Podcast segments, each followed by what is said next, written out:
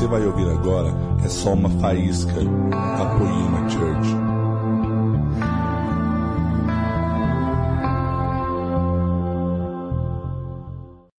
Amém, igreja? Quero começar essa palavra falando um pouco de uma coisa que acontece naturalmente com todos os líderes aqui da Poema.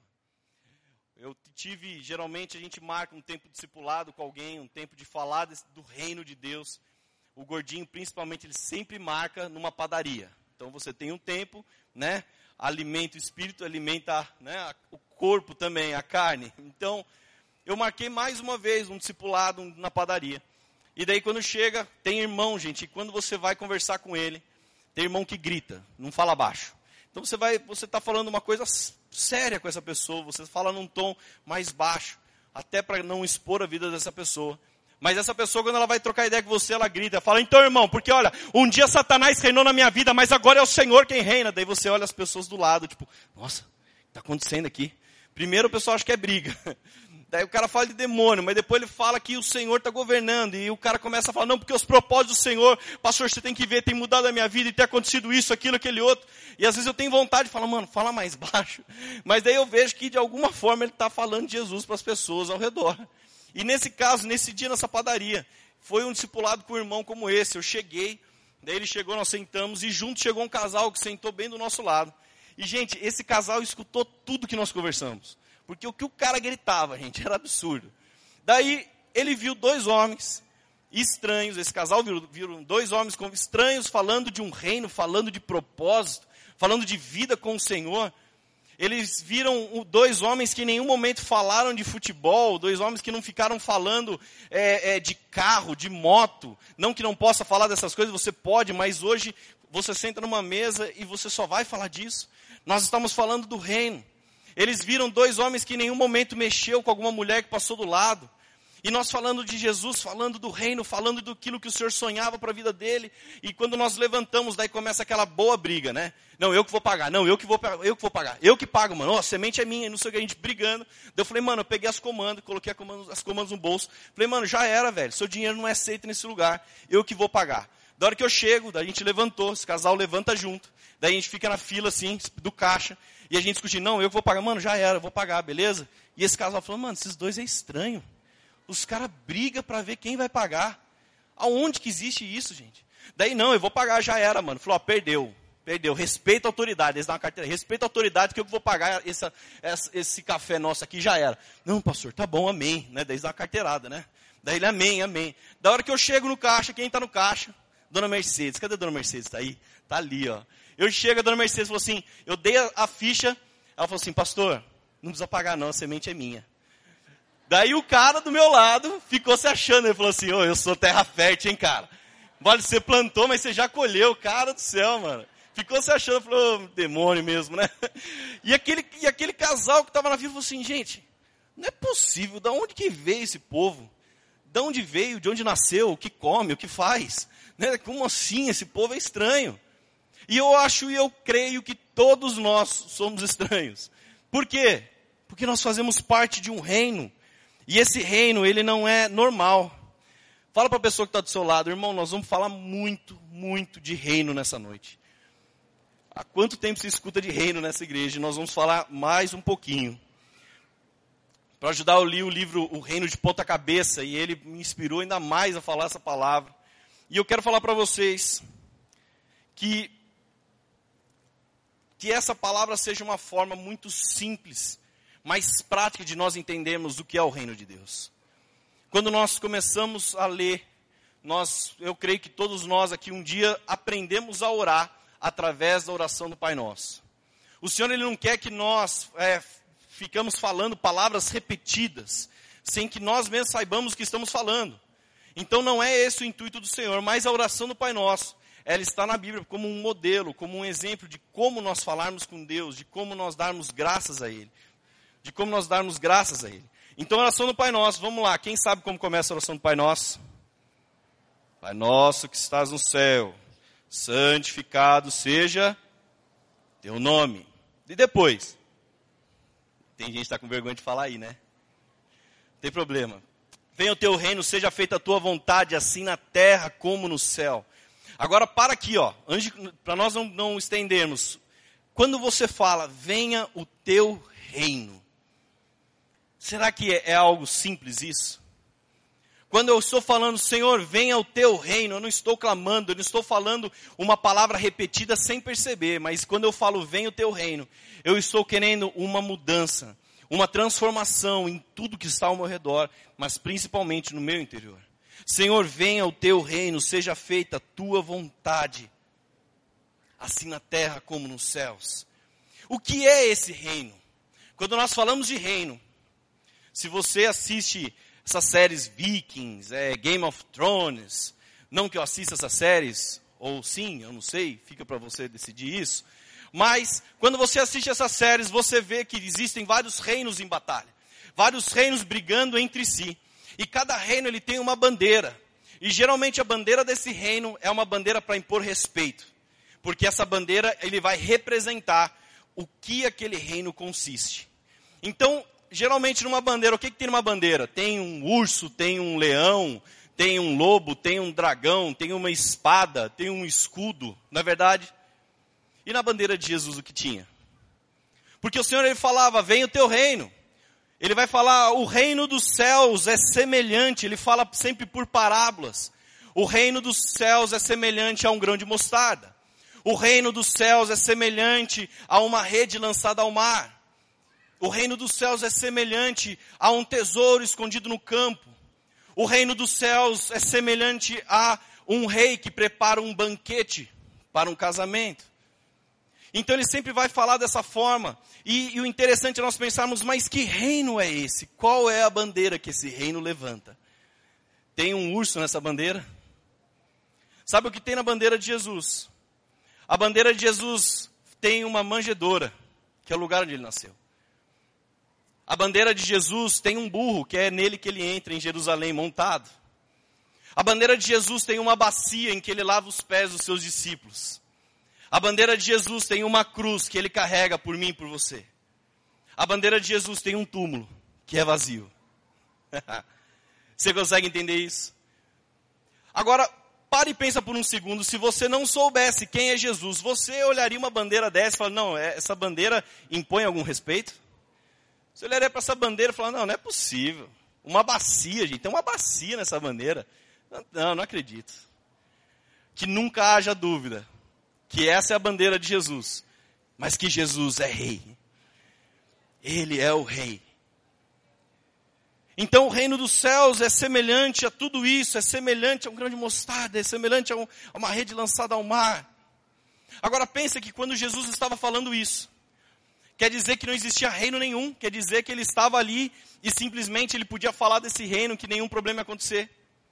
Quando ele falava, olha, o reino dos céus é semelhante a, existiam vários outros reinos.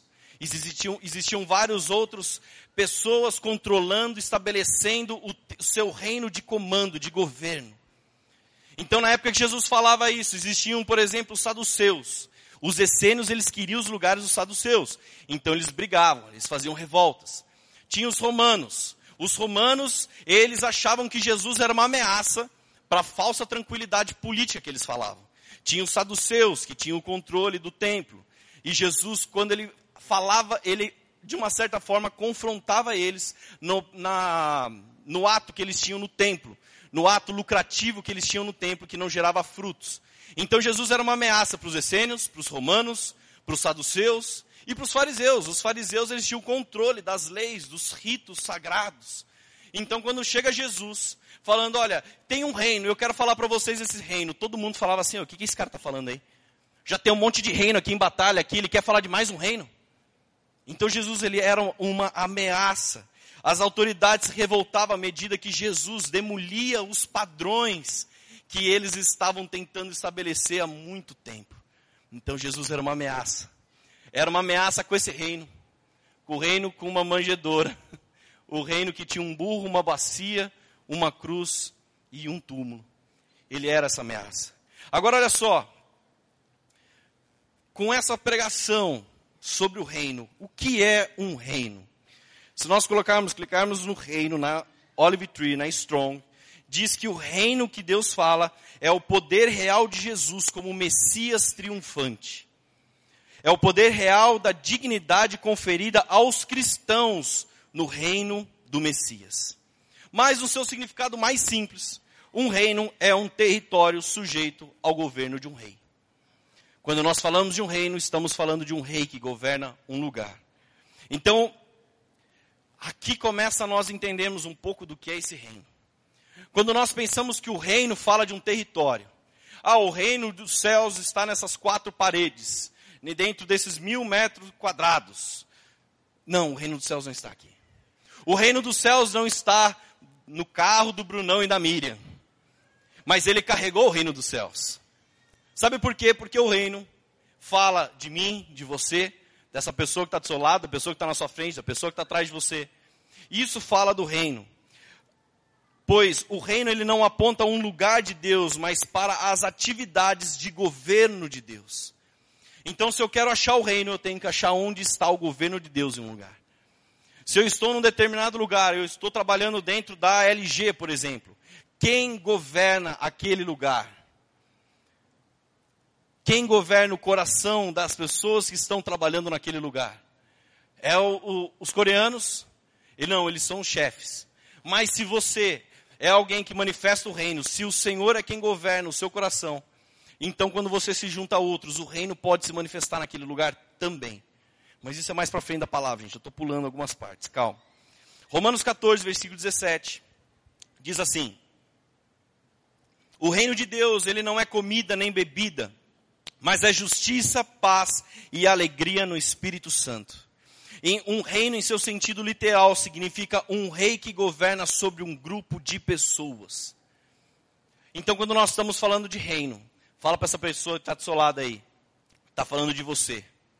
Está falando de mim. Fala para a pessoa que está atrás de você, de você também, mano. E de você que está aí na minha frente, é de você também. O reino não está falando somente, unicamente de mim. Ah, e por mim, para mim são todas as coisas. Agora, Aqui dá o nome dessa pregação, o nome dessa palavra é muito somos um reino. Mas a questão é quando nós estamos juntos, que reino nós somos? Quando eu me junto, eu falo, pastor Zé, vamos lá em casa lá, vamos lá comer alguma coisa. Ó, gordinho sem fala de comer, tá vendo? Vamos lá comer alguma coisa. Daí eu chamo mais um, falo, não, vem cá você também. Vem cá você, eu junto umas, uns 10 pessoas. Que reino nós somos? Que reino nós estamos manifestando juntos? Se, somos, se juntos somos um reino, que reino nós somos? Quando junta todo mundo da sua casa, que reino vocês são? Às vezes nós temos um problema aqui na Poema, que quando junta uma galera, a gente zoa tanto, mas zoa tanto. A gente vira o reino da zoeira.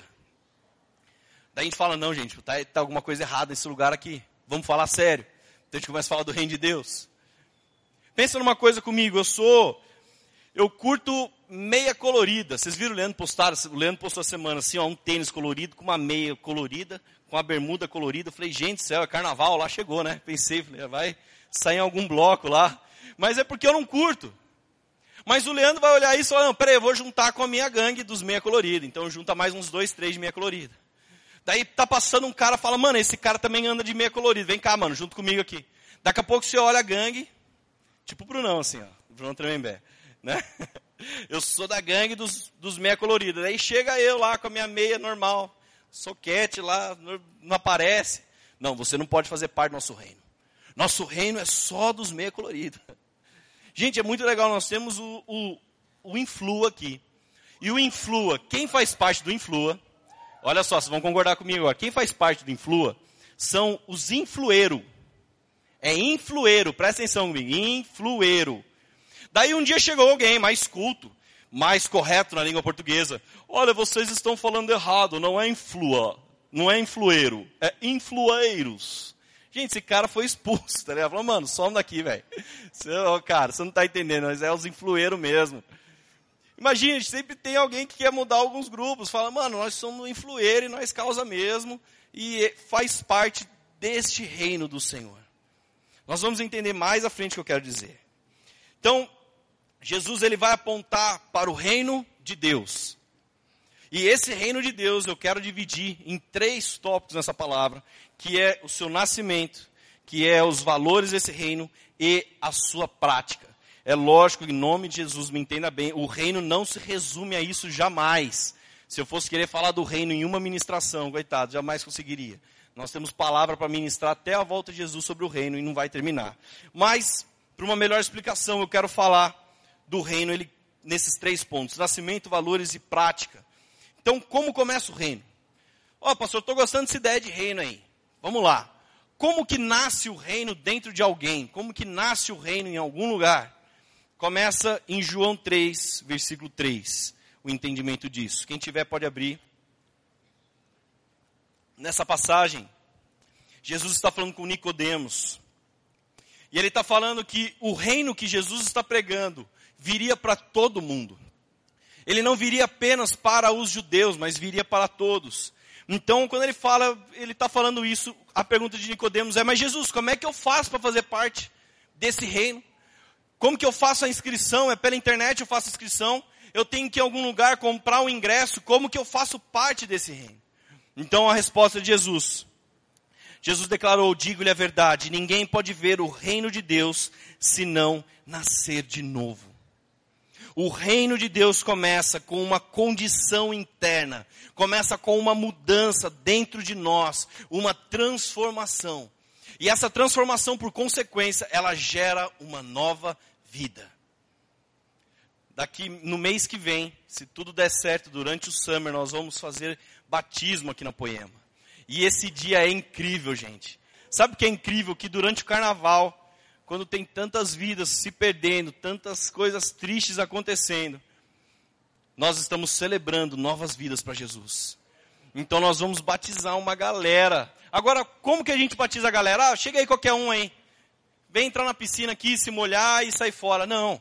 A gente tem um discipulado, nós temos um estudo de batismo. Por quê? Porque a gente quer que a pessoa entenda o que ela está fazendo. O batismo não é tipo, ah, eu, eu, eu quero mudar de vida, então eu vou me batizar. Não. A transformação começa primeiro aqui dentro. A transformação começa no coração da pessoa e ela termina nas águas. As águas elas são o, o, último ato ali, como de certa forma o nosso, o nosso rito de falar, olha, esse cara mudou de vida, por isso ele está sendo batizado. Agora todo mundo que pensa, ah, eu vou ser batizado, a minha vida vai mudar. Irmão, sua vida tem que mudar antes de ser batizado. Então o reino dos céus, ele começa quando há uma transformação. E quando há transformação, há o nascimento de uma nova vida. Aleluia! Está feliz por isso? Quantas novas vidas nós temos aqui? Ih, tem pouco, hein? Tem vida velha aí no meio aí, hein? Quantas novas vidas nós temos aqui? Aleluia! Então é necessário arrependimento. Quando isso acontece, nós não temos mais a mesma visão das coisas, das pessoas, do mundo. Os nossos valores mudam, a nossa ótica muda. Pois quem reina em nós não é mais uma natureza adâmica caída, mas é o Espírito Santo que reina em nós. É o Espírito Santo que nos aponta o reino de Deus constantemente. Então aqui nós estamos, espera aí, essa pessoa não é mais igual. Essa pessoa é uma nova vida. Então nós vemos o reino nascendo. Agora, para que esse reino nasça, precisamos compreender a parábola do semeador. Mateus 13, no versículo 3 essa parábola do semeador. Eu vou ler em Mateus 13 e depois em Lucas 8. Em Mateus 13 diz assim: Jesus falou muitas coisas por parábolas, dizendo: O semeador saiu a semear. Enquanto lançava a semente, parte dela caiu à beira do caminho, e as aves vieram e a comeram. Parte dela caiu em terreno pedregoso, onde não havia muita terra, e logo brotou, porque a terra não era profunda, mas quando saiu o sol, as plantas se queimaram e secaram, porque não tinha raiz.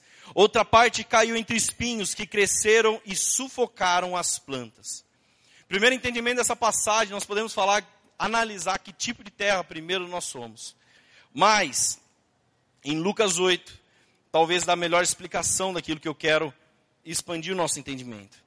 Lucas 8,14 diz: As que caíram entre espinhos são os que ouvem, mas, ao seguirem seu caminho, são sufocados pelas preocupações, pelas riquezas e pelos prazeres dessa vida, e não amadurecem. Mas as que caíram em boa terra são os que, com coração bom e generoso, ouvem a palavra, retêm e dão fruto com perseverança. Agora, olha só, que semente é essa? Essa palavra está falando que eu tenho que sair semeando, jogando um monte de semente para onde eu passo.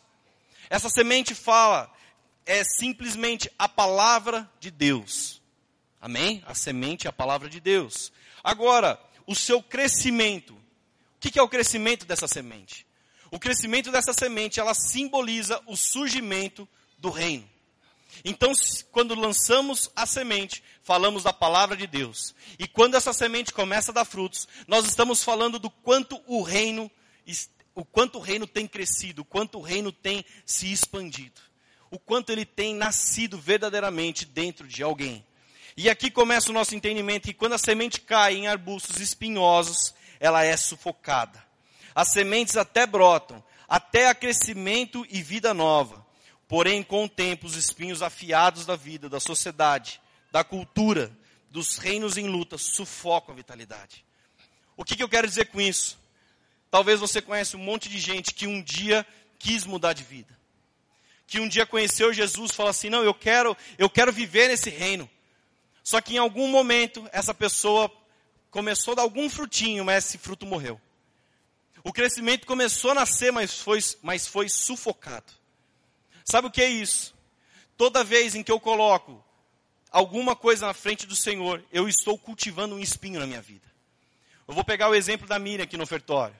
Poxa, eu quero, eu quero uma Pajero que você falou? Qual era mesmo? Era uma Pajero que ela disse, né? Ela queria um carro branco aí, 4x4, né? Ela quer um carro branco 4x4. Imagine que um dia ela acorda e fala: Senhor, me dá esse carro. A oração não começa com o Senhor, obrigado por eu ter acordado. Senhor, obrigado por o Senhor ser rei, obrigado por tudo que o Senhor tem feito. A oração não começa dando graças a Ele, não começa o louvando, o adorando, mas a oração começa com aquilo que eu quero. Então, Senhor, eu quero um emprego novo. Senhor, eu quero uma promoção no meu trabalho. Deus, eu quero comprar uma casa nova. Eu quero. Gente, todas essas coisas que eu estou falando não é errado pedir para o Senhor. O errado é quando essas coisas são maiores do que Deus dentro de você. Sempre que eu coloco algo como maior, eu estou cultivando um espinho. Gente, quando eu fiz 18 anos, eu tinha um sonho de comprar uma moto. Meu sonho era uma CB500. Eu sempre sonhei com aquela moto. Eu trabalhava, eu já juntava dinheiro. Eu fiz 18, comprei a moto. Só que eu, quando eu comprei a moto com 18 anos e acho que dois meses, sei lá, tempo de habilitação, o cara falou para mim, então, mas tem que esperar chegar o negócio do documento dela, que vai demorar duas semanas. Gente, nessas duas semanas eu emagreci 3 quilos de tanta ansiedade que eu tinha pela moto. Mas sabe qual era o problema? Estou precisando comprar uma moto de novo, eu sei. Vou comprar uma moto, comprar várias motos. Mas aí, sabe qual era o problema? Eu acordava e eu pensava, moto, moto, moto, eu quero a CB500, eu quero a CB500. Eu não era convertido, eu não conhecia Jesus naquela, naquele tempo. Mas se eu conhecesse Jesus, eu estava cultivando um espinho dentro de mim. Porque a moto era mais forte do que eu.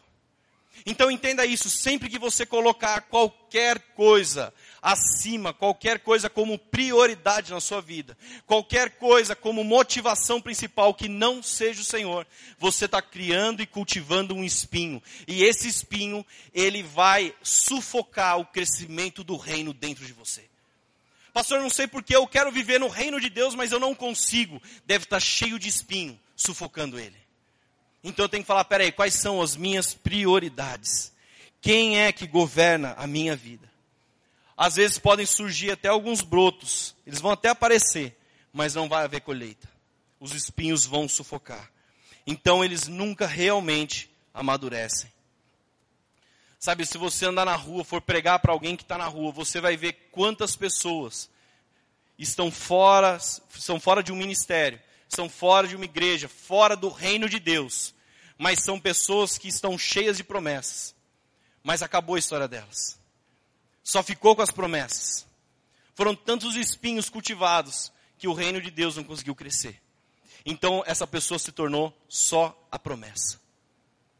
Você conhece algum irmão assim? Não, Deus já falou que vai fazer isso na vida daquela pessoa, essa pessoa não sei o que. Ela colocou alguma coisa à frente do Senhor. Ela moveu mais a sua vida, ela preencheu mais o seu coração do que o amor verdadeiro por Jesus. Então pessoas assim abortam o crescimento do reino. E o que nós temos que olhar e vigiar disso é aquilo que está competindo com o reino dos céus. Quando nós lemos os livros de Primeira Reis, Segunda Reis, Crônicas, nós podemos ver o Senhor sempre julgando de uma forma Israel. Por quê? Porque Israel permitiu de alguma forma que outros reinos passassem a viver com eles. Práticas pagãs começaram a envolver tudo que era para ser feito para o Senhor. E eu garanto uma coisa para você, que o Senhor, Ele não quer ver reinos competindo com o outro. Aqui não é Game of Thrones, gente, para ver quem é o dono lá do, do trono do negócio, lá sei lá o quê.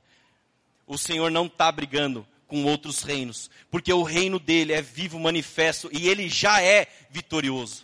Ele não tem que lutar contra ninguém. Agora o problema é que nós causamos os conflitos dentro de nós. Causamos as, as brigas, as guerras. E isso faz com que eu, o ponto principal que eu quero dizer para vocês é onde está o seu coração. Quem realmente governa o seu coração. Facilmente nós podemos ver no nosso dia a dia o quanto do reino nasce em nós, ou o quanto ainda resta em nós dele. Se atente a qualquer espinho. Se atente a qualquer coisa que você cultive, que disputa um espaço no seu interior com o Senhor. Porque não pode disputar.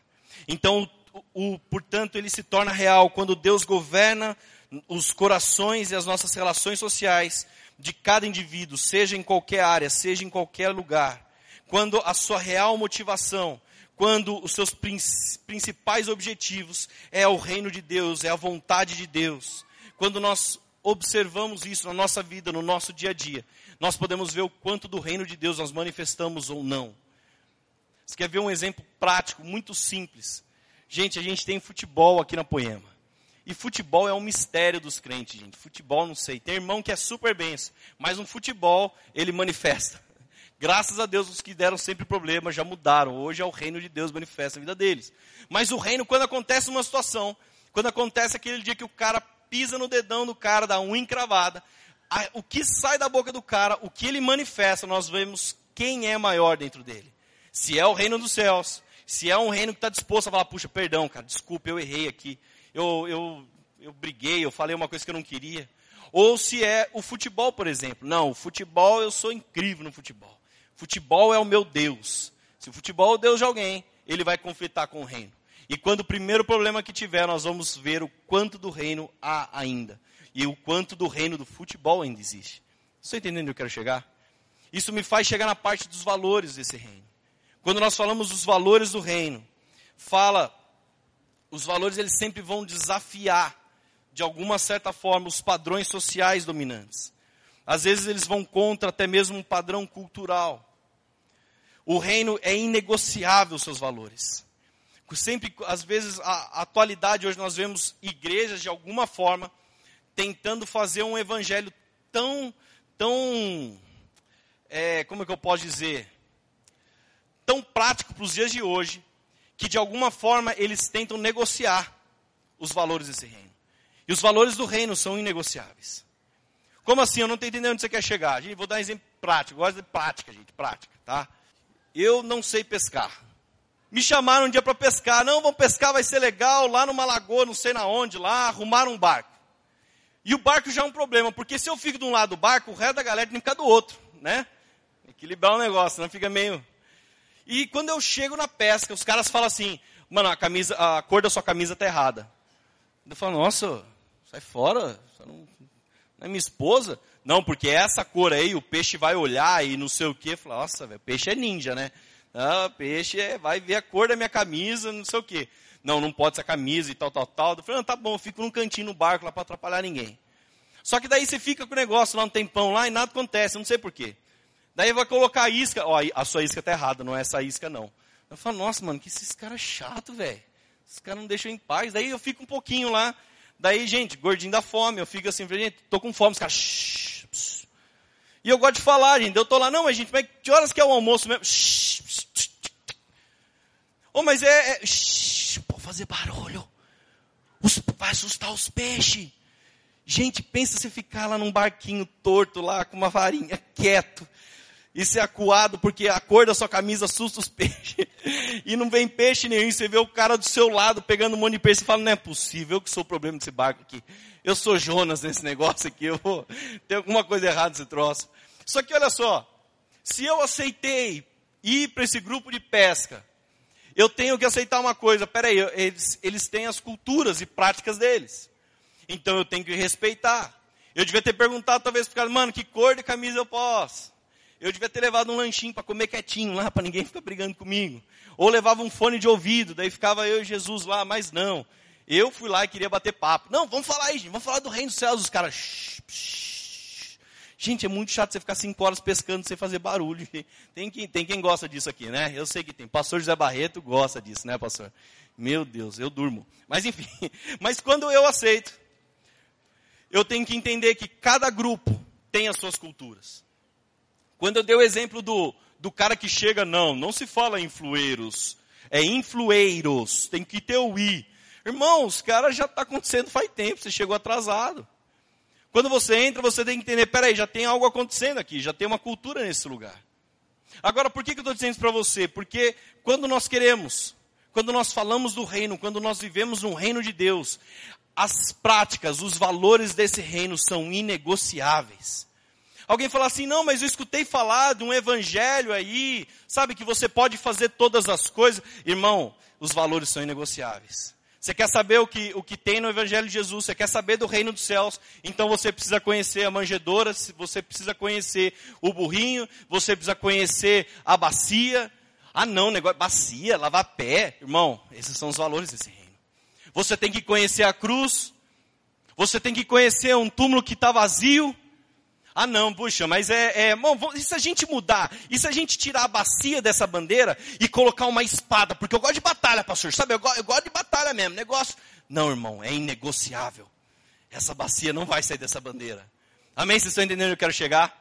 Então, quando eu consigo, quando eu entendo que os valores são inegociáveis, aonde eu for, eu vou passar a praticar e manifestar esse reino dos céus. E esse reino dos céus, irmão, tem que fazer a diferença. Porque esse reino não fala de mais um reino, não fala de mais uma cultura, mais um padrão, mas esse reino fala daquele que é capaz de transformar a vida de qualquer um. Agora esse reino começa comigo e com você sendo exemplos. E essa é a parte que pega, não é mesmo? Ser exemplo é difícil. Gente, a gente tem um café aqui à tarde aqui, na Poema. Se você quiser um dia participar desse café, traga presunto, queijo, pão, né, leite, traga café também, é bom, né? Você pode trazer todas essas coisas e participe conosco. Mas a gente está trabalhando, a gente faz café. Daí um dia eu falar assim, mano, vamos fazer o café top? Vamos. Achamos lá uma grana todo mundo, compraram lá um quilo de mortadela, compraram uns vinte e poucos pães, e beleza, top, top. Só que na hora que o irmão foi buscar na padaria, fui eu, a Suzana e mais o irmão resolver um problema. E a gente passou, teve, conversou, demoramos um pouco. Quando a gente volta para a sala, nós vamos tomar um café? Vamos. A hora que chega, cadê o café? Acabaram o café do bullying. Irmão, isso aí é morte, velho. Isso aí é. Quase que eu já pensei, já, cadê a espada? Não, eu pensei, não, né? na bandeira de Jesus não tem espada, né? Não, beleza. Daí eu, cadê o café? Não tem café. Não, mas vamos comer o pão. Gente, deixaram um pão.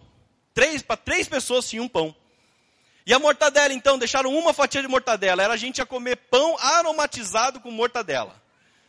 Porque comeram toda a mortadela. A manteiga, não tinha manteiga, deixaram margarina. Gente, isso não é o reino dos céus. Eu falei, tem uma coisa errada nisso. Eu não vou falar que foi o Xandão que comeu tudo, mas acabaram com tudo. Eu olhei aquele negócio e falei, não, isso não é o reino, gente. Tem, tá, tá errado isso aqui. Isso aqui é o, é o reino da gula. Não é possível que isso aconteceu. Isso é muito sério. E, gente, a pior coisa é o cara que deixa um come tudo. Tem gente que não, eu não, eu não comi tudo, deixei um aí para você. Já viu quando você está na sua casa, está com muita vontade de comer um chocolate? Daí você vai lá no armário, você abre.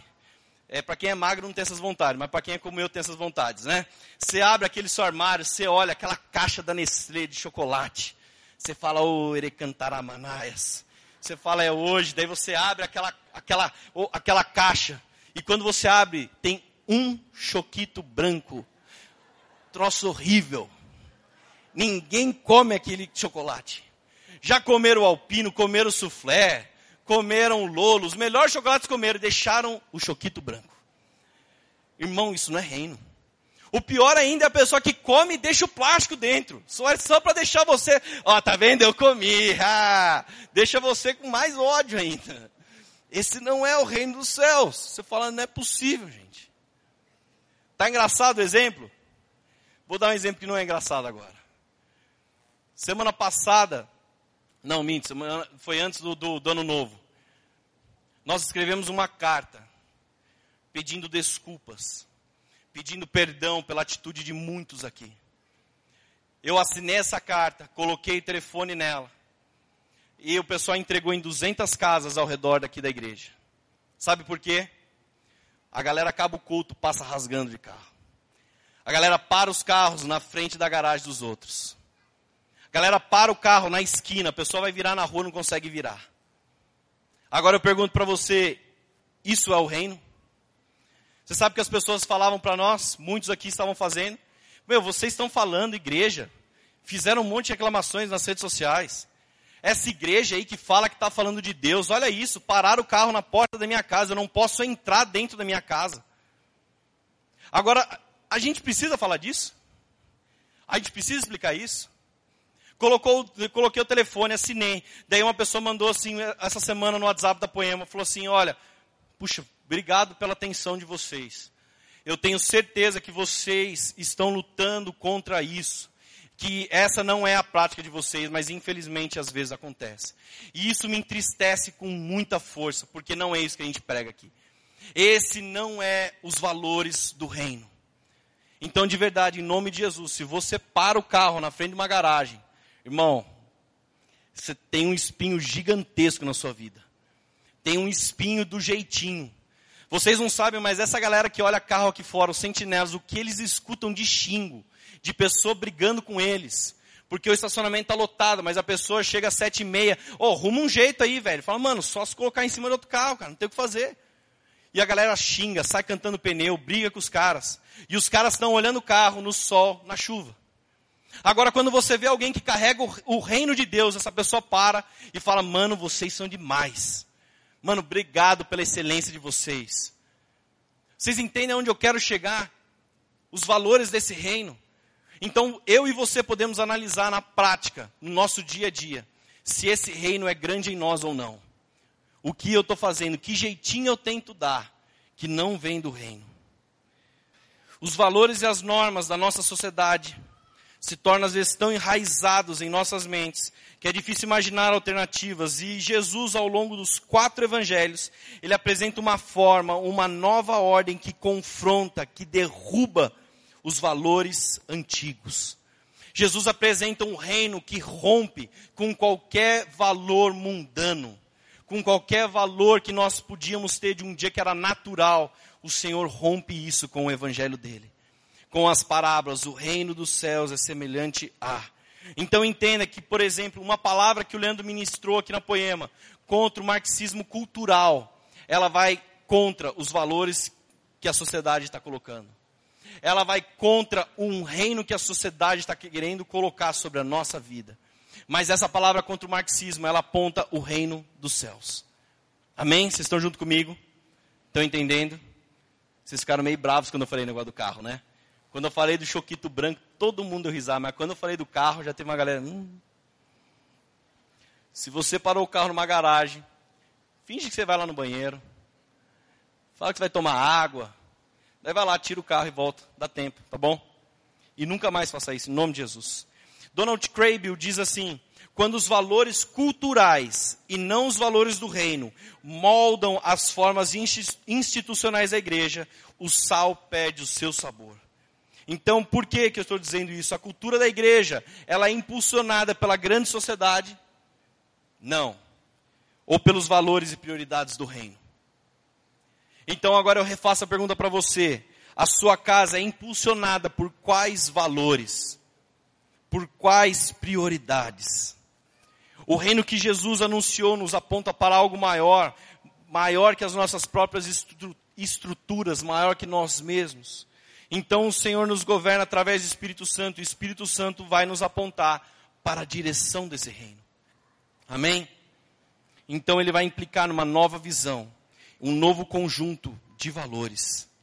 Gente, viver o reino é a coisa mais incrível do mundo. Você sabe que quando a sociedade, os valores de uma sociedade, ela vai te julgar por aquilo que você carrega aqui, ó, nas suas mãos. A sociedade vai te julgar por aquilo que você carrega nas suas mãos, por aquilo que você carrega nas suas roupas, vai te julgar pelo carro que você tem, pela casa que você tem, vai te julgar pelo trabalho que você tem. Esse é, esses são os valores da sociedade. Mas o Senhor, Ele não nos julga pelo que está nas nossas mãos. O Senhor nos julga por aquilo que nós carregamos em nossos corações. Aqui é a chave de tudo. Se o Senhor nos julgar por aquilo que carregamos nas nossas mãos, então nós poderemos viver por uma simples aparência. Mas o Senhor olha o nosso coração e fala: peraí, o que você carrega no seu coração? O que você tem feito? O que, aonde você tem andado? O que você tem carregado aqui dentro? Então o reino dos céus ele é como uma dinamite que Deus deu para nós. E essa dinamite foi dada para nós e ela está aqui dentro do nosso coração, ela quer explodir. E aonde nós vamos, o Senhor está falando, peraí, você está carregando uma dinamite dentro de você, o que, que você vai fazer com isso? E às vezes a gente fica, não, vou soprar o pavio aqui, não, não explode não. E o Senhor está louco para ver essa dinamite explodir e fazer um estrago em um monte de pessoas. Esse é o reino. Esse é o reino que nós temos que carregar. Então aqui nós vamos automaticamente para a parte prática. Eu já falei do nascimento, eu falei dos seus valores, mas eu quero falar muito agora da prática. Os sermões da montanha de Jesus e no vale, por exemplo, eles vão descrever a vida neste reino. Em Mateus 4, versículo 23, diz assim: Jesus foi por toda a Galiléia, ensinando nas sinagogas deles, pregando as boas novas do reino e curando todas as enfermidades e doenças entre o povo. A continuação desse versículo diz: E a fama do Senhor se estendia. Mas olha só, por onde Jesus ia, ensinando nas sinagogas, pregando as boas novas do reino, curando os enfermos e as doenças entre o povo. Aonde Jesus ia, ele estava com essa dinamite, falando: Ei, eu tenho um reino, e esse reino não está de portas fechadas, esse reino está aceitando pessoas, você está afim? Vamos lá. Eu estou carregando um reino e ele vai explodir e quer, e quer levar quanto mais pessoas possíveis com ele. Agora a questão é o que nós estamos fazendo com esse reino que carregamos. Jesus ele não teve um púlpito para fazer o seu ministério acontecer. Tem gente esperando, não, no dia que eu for líder, no dia que eu subir no púlpito, a obra vai começar na minha vida. Irmão, a obra já começou faz muito tempo. Não precisa de um púlpito, não precisa de um microfone. Você já tem o acesso às pessoas do seu trabalho, do seu dia a dia, da sua faculdade. Como é triste ver alguém quando fala para nós, pastor, no dia que você for na minha, na minha escola, na minha faculdade, as coisas vão mudar. Eu falei, irmão, não vai mudar, já tem que mudar com você. Não é comigo, é com você. Já está dentro de você.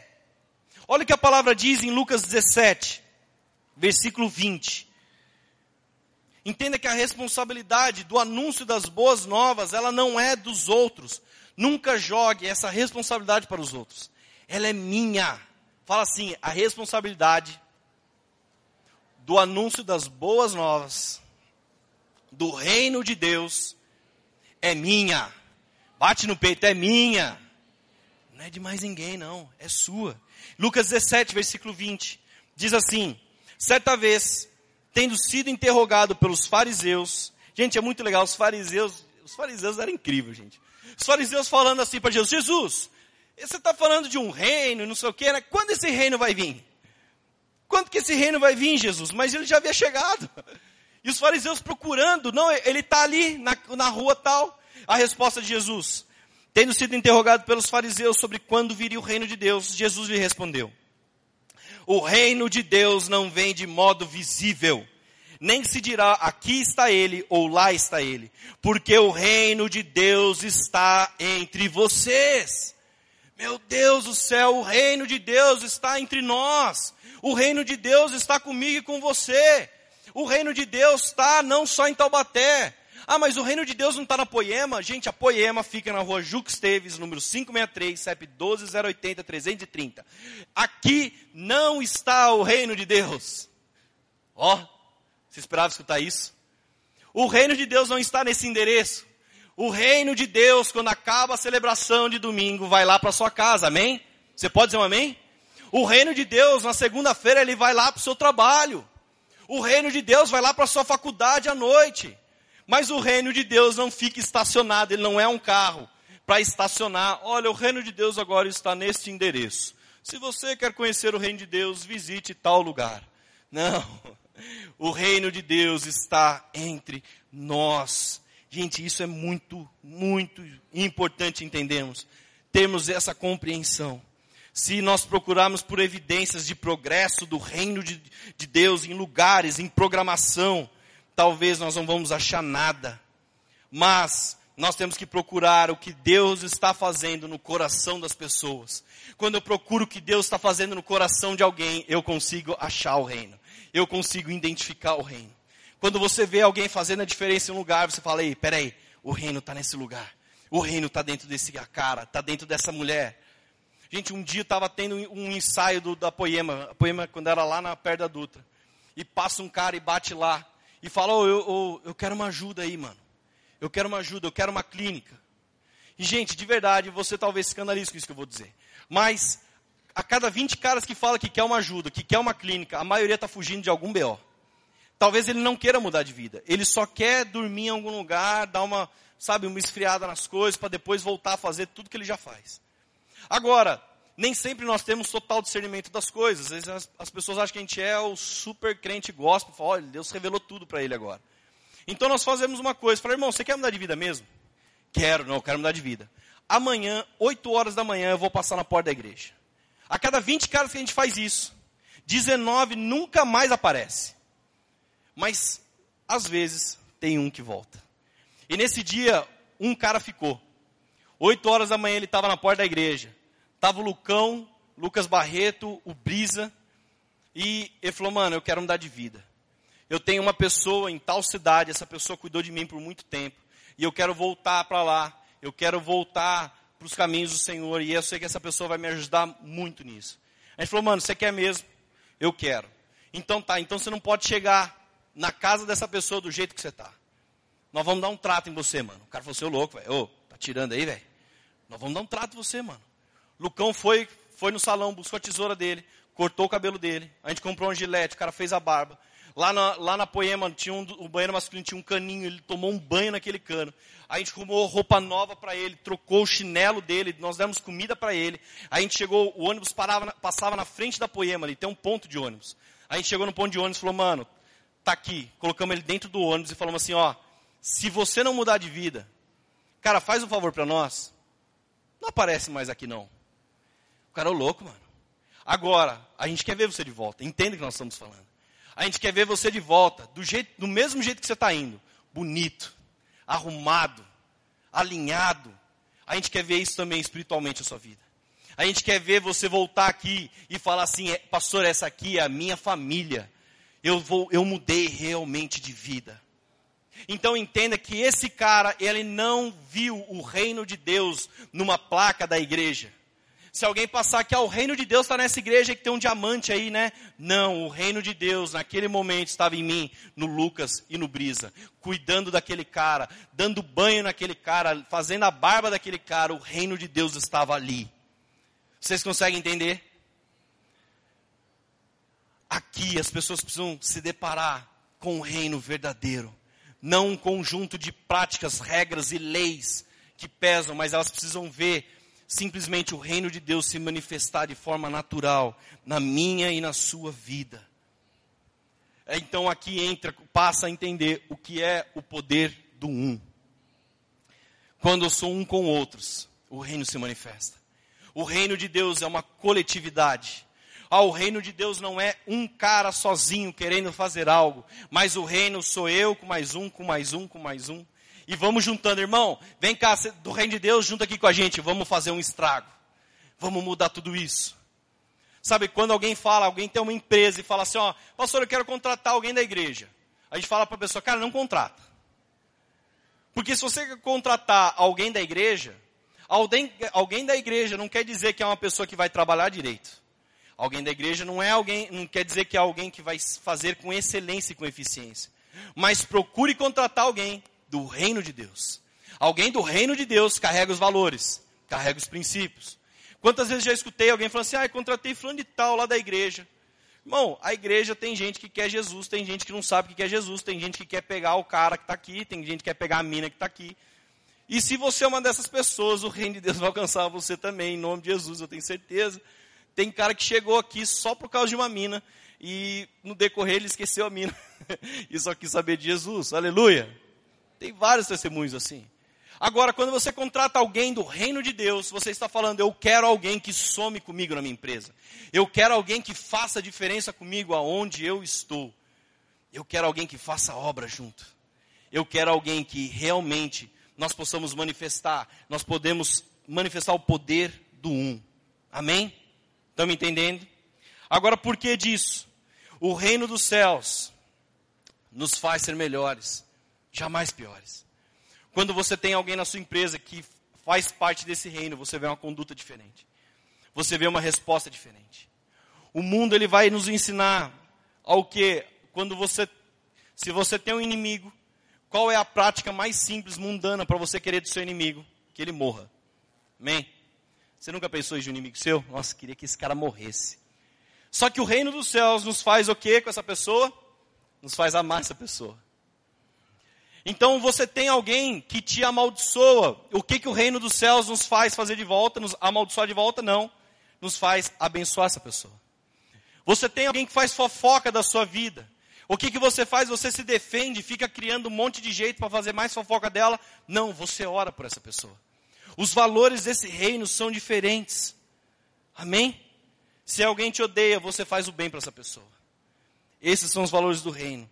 Só que valores não são para ficar presos num, num ideal, são para ser colocados em práticas. Em práticas não, em prática. Eu e você temos que colocar em prática isso e manifestar o reino. Então me explica uma coisa, pastor, por quê? Por que da igreja então? Por que, que é tão importante nós vivemos juntos, temos relacionamentos, andarmos, fazemos parte de um ministério? Sempre tem alguém que fala assim: Eu já tenho Jesus. Se eu já tenho Jesus, eu não preciso ir na igreja. Já escutaram esse papinho? Eu já tenho Jesus, eu não preciso de igreja. Esse é o evangelho raso, é o evangelho da salvação. Agora, o Senhor ele nos dá um evangelho que nos dá um reino para viver. Esse reino para viver, quando eu ando junto com outros, quando eu venho na igreja, quando eu participo de um GC, quando eu ando junto com outros, quando no meu trabalho eu junto com uma galera, o Xandão falou já uma vez que ele tinha no trabalho dele, eu não lembro lá, acho que era 20 minutos de prazer, não lembro quanto que era, era o intervalo da fábrica. Ele chamava um monte de cara, falava, mano, vamos orar junto aqui. Vamos trazer uma palavra, nem que seja muito curta, mas vamos fazer isso. Então ele tinha um grupo que o nome do grupo era 20, sei lá quanto tempo que era, mas era algum tempo assim, 20 minutos de prazer. Os caras falavam, nossa, mas que nome, né? O que, que é esse negócio aí? Os caras chegavam para ver o que, que era e encontravam o reino de Deus. Isso não é legal, gente, isso é incrível. Agora, quando eu me junto a outros, quando eu falo, irmão, eu preciso de você, soma comigo. Vem cá, você, vem cá também. Vem, vamos caminhar junto, porque junto nós vamos manifestar esse reino. A igreja ela consiste em cidadãos desse reino. Quando alguém fala, não, eu não preciso na igreja, eu já tenho Jesus, você está recusando andar com cidadãos que fazem parte do mesmo reino que você. E se tem uma coisa que a igreja faz é nos ensinar. Amém? nós somos confrontados. Nós aprendemos aqui a amar ao próximo, a cuidar do próximo, a ser confrontado, a, a, forçado a romper, a ir além. Então, a comunidade visível daqueles que vivem pelos valores do reino é o seu GC, é a sua igreja, é o mais visível isso. O reino, entenda uma coisa, o reino ele é maior que a igreja, mas a igreja ela é essencial na nossa vida entre irmãos, entre corpo, entre família, na manifestação desse reino. Estão junto comigo ainda? Está bem? Ninguém parou ainda na carta dos vizinhos, não, né? Se alguém está pensando nisso ainda. É que tem uns caras que estão tá olhando para mim, eu fico pensando, será que eles estão olhando assim meio bravo por causa do que eu falei do carro ainda? Estou achando isso. Agora, entenda uma coisa, é natural nos relacionamentos, quando nós falamos de relacionamento com pessoas, com grupos, nós queremos andar com pessoas parecidas conosco. Isso acontece dentro e fora da igreja, são uma espécie de rótulos. Então, se eu sou jovem, eu quero andar com os influeiros. Eu não quero andar com a galera mais velha, não. Então, eu, eu sou, eu gosto de música, então vou andar com os caras da música. E você já viu que coisa chata quando você está com um monte de músico e você não entende nada de música, os caras começam a falar de instrumento, os caras começam a falar de nota. E você fica assim boiando, né? Tipo, nossa, que papinho dos caras. E os caras ficam, daí os caras, não, você conhece essa música aqui, ó? Daí o cara canta só uma partezinha da música e para. Daí o outro canta outra parte da música e para. E você fala, mano, canta uma música no final, velho. O cara que não entende a música fica assim, o cara que não entende a questão musical. Então, é, naturalmente, a nossa vida vai nos fazer unir com pessoas parecidas, que gostam da mesma ideia. Facilmente eu vou me juntar com os caras que gostam de futebol mas dificilmente eu vou me juntar com caras que não, sei lá, que fazem outra coisa que eu não curto tanto como os músicos, por exemplo. Isso é uma coisa natural da nossa vida, nós ganhamos segurança em círculos comuns. Mas o perigo disso é se tornar um grupo sempre exclusivo, uma panelinha, um grupo de reunião fechado. Olha, aqui é só os caras de meia colorida. Aqui é só os influeiros. Aqui é só os caras do futebol. E por que, que eu estou falando isso? Porque aqui entra o reino. O nosso vínculo comum de unidade em Cristo é mais forte que a cola social que mantém pequenos grupos. Quando nós falamos da união de pessoas, elas primeiro elas vão se unir por causa de algo comum, uma cola. Eu dei o exemplo da MEI, volto a dar por mais simples. Qual é a cola desse grupo? É a meia colorida. Essa é a cola. Agora, o reino de Deus, ele não tem uma colinha tão frágil. O reino de Deus tem um super espiritual. E o que é esse super espiritual? É Jesus. Como assim? Eu não estou entendendo. A natureza complementar dos diferentes grupos edifica toda a comunidade para que todo o corpo amadureça em Cristo Jesus. O que, que eu quero dizer com isso? É o poder do um é o poder de eu caminhar junto com outros, é o poder do mais novo falar com o mais velho, é o poder do cara mais estudioso querer andar com os caras mais deslocados, é o cara que gosta de esporte, mas também querer andar com o cara que não gosta de esporte. Gente, é muito sério isso. Onde a igreja pede, pede poder é quando a gente se fecha um monte de grupinho, mas não quer andar junto com outros. Hoje, gente, nós somos a geração do YouTube. A geração do YouTube tem o um lema: faça você mesmo. Então hoje eu vejo um monte de gente jovem querendo ganhar muito dinheiro, assiste tudo quanto é vídeo de empreendedorismo, tudo quanto é forma de ganhar dinheiro, porque ele quer ficar rico, beleza, você pode fazer isso. Mas sabe onde é que está a falha disso? Às vezes essa pessoa não consegue conversar com o pai, com o avô, que tem 50 anos de experiência em como ganhar dinheiro e principalmente como perder dinheiro. Então, na geração do você faça você mesmo, você aprende tudo pelo YouTube, mas você não consegue falar com o outro. Falar, mano, como é que você faz isso aqui? Me ensina. Como é que você consegue fazer esse negócio aqui? Um dia a gente foi para um, a gente ia para um, um retiro e um cara parou o carro numa vaga e ninguém tirava o carro daquela vaga. E o cara falou assim, mano, eu vou tirar. E o cara ia, voltava, ia, voltava. Daí, gente, homem é um, é um bicho cabuloso. Porque assim, quando você fala pro cara, mano, você tem que falar com muita moral. Porque o carro é a honra do cara. Quando você fala para a pessoa, fala assim, mano, se você esterçar para cá, você vai conseguir sair. Não, mano, eu consigo, eu consigo. Foi o Brisa isso, não vou falar que foi o Brisa. O Brisa ia, voltava, ia voltar. Você lembra disso, Brisa? Cadê o Brisa? Ele ia, voltava, ia, voltava, ia, voltava, e não conseguia tirar o carro. Depois de uma meia hora, ele falou, mano, tirei para mim então, cara, eu vou resolver um outro problema ali, tá ligado? E... Gente, é, eu tenho testemunhos. Dona Mara, cadê a Dona Mara, mulher santa dessa igreja? A Dona Mara é testemunha disso aí, ó. Ela estava junto no dia. Mas sabe, sabe o que é isso, gente? É quando eu falo, peraí, o outro tem alguma coisa que eu preciso, mas eu não consigo pedir para ele. Eu não consigo falar, mano, eu preciso de você. Me ajuda nisso aqui. Então, quando eu vejo alguém que assiste todos os vídeos de empreendedorismo, mas não consegue conversar com o pai, fala, pai, me ensina, como é que você conseguiu comprar essa casa aqui nossa? Daí seu pai vai falar, olha filho, eu já fiz um monte de coisa errada, já perdi dinheiro nisso, mas eu já também ganhei dinheiro nisso. Todo mundo quer a chave para descobrir como é que fica milionário de um dia para o outro. E sabe qual é o segredo? Trabalhar dia e noite, ser digno do seu trabalho, do seu suor. É, esse é o segredo. Agora entenda por que, que eu estou falando isso. Nós precisamos uns dos outros. Nós não somos, ah, eu, eu sou do grupinho tal, e, e beleza, pastor, eu só ando com essa galera aqui. Então você vai permanecer 30 anos a mesma pessoa. Sempre que alguém diferente entra nesse grupo, você também é modificado. Você quer ver uma coisa sensacional? Nós vamos anunciar semana que vem, que é o nosso reset, é o nosso retiro. Gente, o reset vai acontecer no final de abril, começo de maio. Não vou falar dele que eu vou anunciar semana que vem. Mas, se tem uma coisa que o reset faz em quatro dias, ele quebra as barreiras de todo mundo que ficou, às vezes, cinco anos sentado na mesma cadeira. Sabe por quê? Porque em cinco anos você entra, fala com as mesmas pessoas que você conhece, cumprimenta só aqueles que você sabe o nome, senta no, seu, no mesmo lugar. Ah, essa cadeira santificada é minha. Então eu sento na mesma cadeira de todos os cultos. E é difícil relacionar com os outros, não é? Eu não estou julgando ninguém aqui não, eu também tenho essa dificuldade.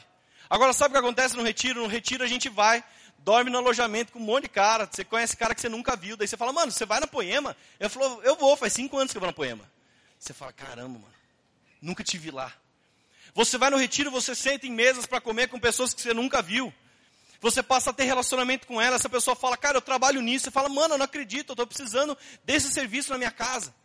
Você começa a trocar uma ideia com pessoas e você passa a expandir, você começa a ver o reino fluindo, não dentro de um grupinho, ah, não é uma cola social que é a meia colorida, ou que é o grupo dos motoqueiros, ou que é o grupo dos caras que gostam de futebol. A nossa cola social não é isso, mas a nossa super bonda espiritual é Jesus. E quando é Jesus, ele vai nos unir com pessoas diferentes, com pessoas às vezes que são é, muito estranhas, mas essas pessoas vão falar, cara, nós fazemos parte do mesmo reino. Se você vai para o sul, a galera tem uma cultura, os caras estão no meio do culto, tomando um chimarrão, e os caras tchê, bah, e ficam lá naquele papo, mas você fala, peraí, fazemos parte de um mesmo reino. Daí você vai lá para o Pará, a gente lá no Pará, o que os caras me zoaram, os caras falaram, vamos tomar açaí? Eu falei, vamos, vamos lá, velho, oh, açaí, velho. Os caras me deram açaí, a primeira, primeira colherada que eu dei, eu falei, nossa, mano, vocês colocaram terra aqui para mim, velho. Vocês estão de sacanagem comigo, né? Cadê, cadê o xarope de Guaraná desse negócio aqui, cara? Os caras falaram, mano, isso aí que você toma em São Paulo não é açaí, esse é o açaí verdadeiro. Mas sabe o que é demais? É ver o reino em cada lugar. O Leandro está lá nos Estados Unidos agora. O que, que ele está pregando? Ele está pregando sobre o Brasil? Ele está pregando sobre as boas novas de Taubaté? Não, ele está pregando sobre o reino de Deus. Amém? Você não tem que levar lá para o seu trabalho, para a sua casa, a poema. Você tem que levar o reino de Deus. Então, essa natureza complementar dos diferentes grupos edifica toda a comunidade para que todo o corpo amadureça em Cristo Jesus. Isso é incrível. Gente, se você conseguir, participa do nosso reset. Eu garanto para você que você vai voltar de lá totalmente estranho, mais estranho que você já é. Você vai conhecer pessoas que você nunca conversou aqui na igreja, você vai conhecer no Reset. No, no Reset você descobre os caras que comem pra caramba. Tem cara que é magro, mas faz o prato de pedreiro. Você fala, mano do céu, para onde vai isso? Conte-me os seus segredos para comer tanto e não engordar. Você vai descobrir os caras que é bom de futebol, os caras que é ruim de vôlei. Pode ficar tranquilo, Luciano, não vou falar de você. Mas você vai descobrir os caras que é ruim. Mas hoje o Luciano corre mais que todo mundo. A gente achou o cara que corre ninguém pega ele na corrida. Mas é tão legal quando o corpo se manifesta, quando nós somos um. Amém? Vou ler um último versículo, gente. E depois eu começo a pregar de novo. A vida do reino significa fazer as coisas de Deus juntos. Pensa numa coisa comigo, Jesus ele teria causado pouca ameaça se ele não tivesse seguidores. Imagine alguém andando falando dizeres sábios pela rua. Será que essa pessoa ameaça o reino vigente? Será que essa pessoa sozinha, ela, ela é alguma ameaça para a ordem daquele lugar? Não é uma ameaça. Agora, quando essa pessoa, você fala, peraí, ele começou sozinho, mas tem mais um com ele. Agora tem mais dez com ele. Agora tem mais cem com ele. Agora tem mais mil com ele. Peraí, o que ele está falando é sério, gente. A gente tem que tomar cuidado. Ele não está de brincadeira. Então, quando as pessoas caminham juntas, quando eu realmente consigo entender a unidade, manifestar a unidade, é o reino se manifestando. Quando as pessoas se unem, começam a fazer o mesmo, algo está acontecendo. Como filhos de Deus, recebemos o reinado dele em nossa vida. Venha o teu reino, seja feita a tua vontade, assim na terra como nos céus. Você está falando, Senhor, venha o teu reino. Venha, Senhor, os cidadãos desse reino. Venham, papai, somar na minha vida, porque eu preciso desse reino. Eu preciso viver isso. Fique de pé, por favor. À medida que o Espírito Santo governa a vida dos cristãos, eles fazem parte do movimento desse reino. E o último versículo que eu vou ler, Marcos 10, versículo 15. Diz assim: Digo-lhes a verdade. Quem não receber o reino de Deus como uma criança, nunca entrará nele.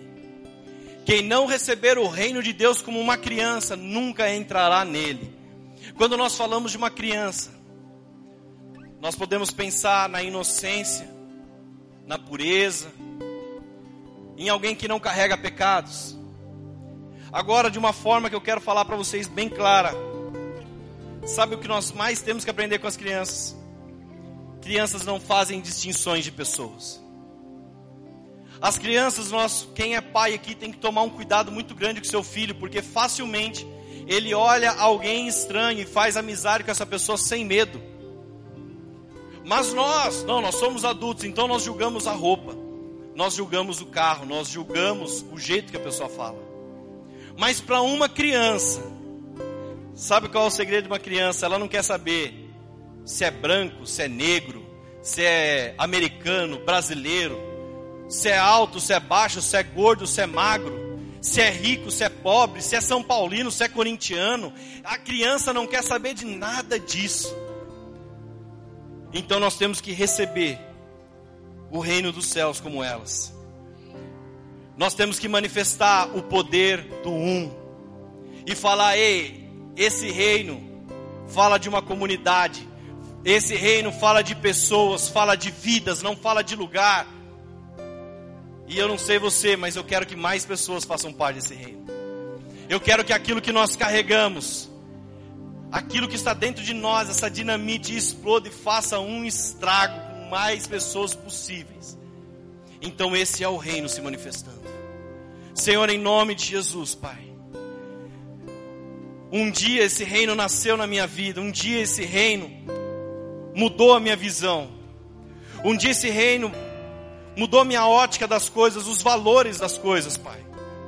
Eu não caminho, papai, segundo os meus desejos, e não que eu tenha deixado de desejar coisas melhores, eu continuo desejando, mas essas coisas não competem, elas não entram em briga com o meu amor pelo Senhor.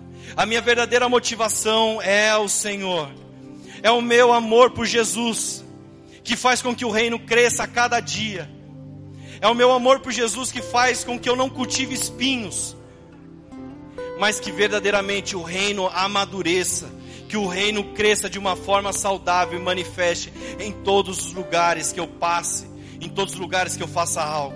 Senhor, que verdadeiramente que nada seja negociado, que a bandeira desse reino, ela sempre será a manjedora da onde o Senhor nasceu. Sempre será o burrinho que o Senhor entrou em Jerusalém. Sempre será a bacia que serve, que lava os pés dos discípulos Sempre vai ser, papai, a cruz que o Senhor carregou por mim e por cada um aqui nessa noite. E sempre, pai, aquele túmulo que está vazio. Porque o Senhor ressuscitou, Senhor. Ei, leva esse reino, Senhor Leva esse reino a cada lugar. Esse reino não está estacionado nessa igreja. Esse reino vai para a casa de cada um. Esse reino está entre nós. Esse reino está aqui. Está comigo. Está com cada um que está aqui embaixo. Está no louvor. Está cada ministério servindo. Esse reino, Pai, que ele vá nas nossas casas. Que as pessoas enxergam, possam enxergar esse reino e falar: Eu quero fazer parte dessa comunidade. Eu quero ser um cidadão celestial desse reino reino. Vem, Senhor, manifesta o teu reino. Venha o teu reino. Venha o teu reino neste lugar, em nome de Jesus. vem, Jesus, vem. Vem com teu reino, Senhor. Vem com teu reino.